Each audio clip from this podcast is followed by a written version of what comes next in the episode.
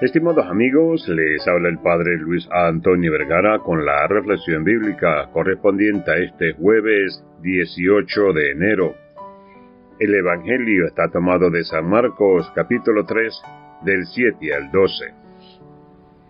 Este pasaje nos invita a reflexionar sobre la actitud de Jesús frente a la fama y cómo nosotros podemos aplicar su ejemplo en nuestras propias vidas.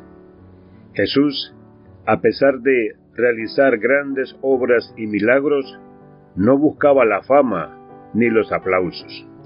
Su objetivo principal era dar vida y abundancia a todos aquellos que lo necesitaban.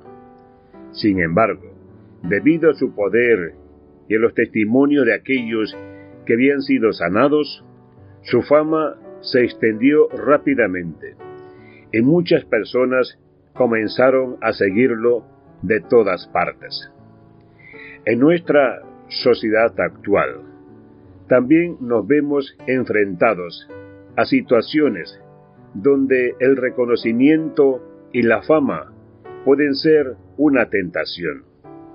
Es fácil dejarnos llevar por el deseo de ser aplaudidos y admirados por los demás, pero la reflexión nos invita a mantenernos en la humildad y el servicio, incluso cuando la fama nos rodea.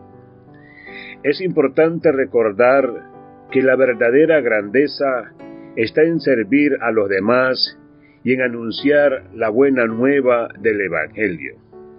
En lugar de buscar el aplauso y la fama, debemos buscar formas de continuar con humildad nuestro llamado a llevar la luz de Cristo al mundo. Para lograr esto, necesitamos sabiduría y fuerzas. Debemos pedirle a Dios que nos conceda la sabiduría necesaria para discernir entre la fama vacía y la verdadera gloria que proviene de servir a los demás. También debemos implorar a Dios que nos dé la fuerza y determinación para resistir las tentaciones del ego y permanecer enfocados en nuestra misión de anunciar la buena nueva.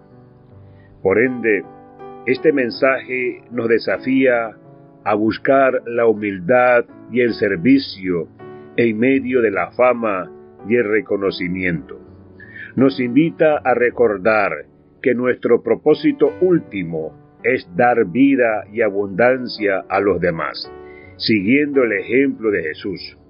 Con la ayuda de Dios podemos encontrar formas de continuar proclamando la buena nueva mientras permanecemos anclados en la realidad y enraizados en el servicio a los demás.